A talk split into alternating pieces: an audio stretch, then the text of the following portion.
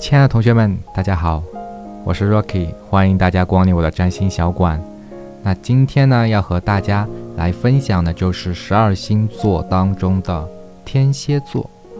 好，来揭示一下天蝎座所蕴含的那个身份牌。按照我们的老套路啊，说到天蝎，首先大家会想到什么？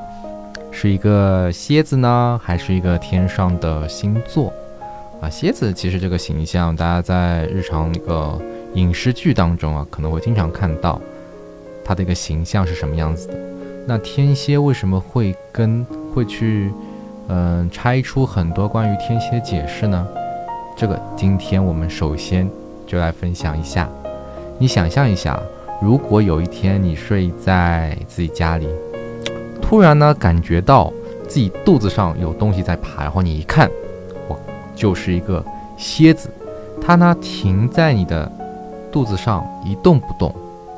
请问这个时候你会干什么？很多小伙伴会说，我会去想，对不对？怎么能够把它去赶走的同时啊，又不咬我？那你想象一下，如果在这个时候你有办法拿起你的手机。去百度吗？或者说你去那个知乎上搜，或者你去打电话报警，有可能吗？一点可能都没有，因为这个时候你的任何一个危险的举动，都有可能导致那个最坏的结果，就是他扎了你一下嘛。所以呢，在这个时候，当事人会抛开所有外在的影响因素，他考虑的只有一点，就是怎么活下来。所以呢。在西方关于天蝎的解释其实是基于这个定律啊，这个定律，因为在天蝎的注释里面，天蝎会和两个内容会非常相关，一个就是性，一个就是死亡啊，是这两个方面。那其实呢，这两个方面又做一个折射的话呢，其实它们又是类似的，其实就是可以理解为是关注自己啊，解放天性。如果当一个人他今天正面临着死亡，他还会去关心明天菜会上涨多少吗？绝对不会，他所想的就完全是自己。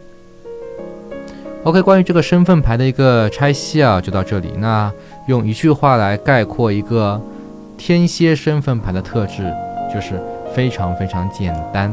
那么就是说，天蝎。凭借自己的感觉去行事，他会让感性大于自己的理性，就想干嘛就干嘛。一般而言是这样子的。所以呢，很多人会说天蝎自私啊，这个的确会是这样子，因为他很多时候他会觉得外面的世界都是非常危险的，我要保护好自己，所以我是第一优先的这样一个形象。那 OK，那既然他是这样一个形象呢？大家知道说，在当今社会啊，如果你说你碰到一个自私的人，你会不会喜欢他？当然不会，因为虽然说很多人会或多或少去考虑自己，但是没有人会说我去喜欢一个非常自私的人。那在这个时候呢，天蝎又会去压抑自己的本性，因为你要知道说，蝎子它在去捕食的时候，它不会冲上去，对不对？它会躲起来，伪装好自己，等待猎物上手之后，它才会冲出去。所以在这个阶段呢，天蝎会非常压抑自己的一个。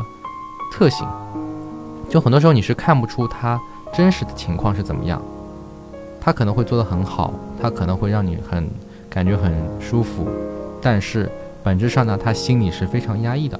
所以呢，如果某一个小伙伴他是天蝎特质的话呢，你要多关心关心他的一个心理健康，心理健康，因为他可能自己会想的非常的非常多。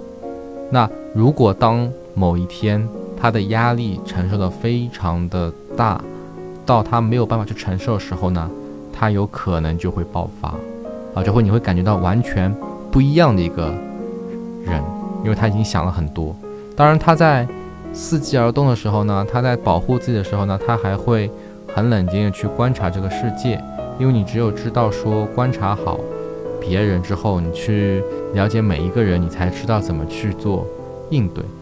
啊，所以其实本质上来讲的话呢，天蝎这样一个特质的小伙伴，他其实非常去考虑自己的感受，然后呢，他但是他会压抑自己的感受，这很矛盾。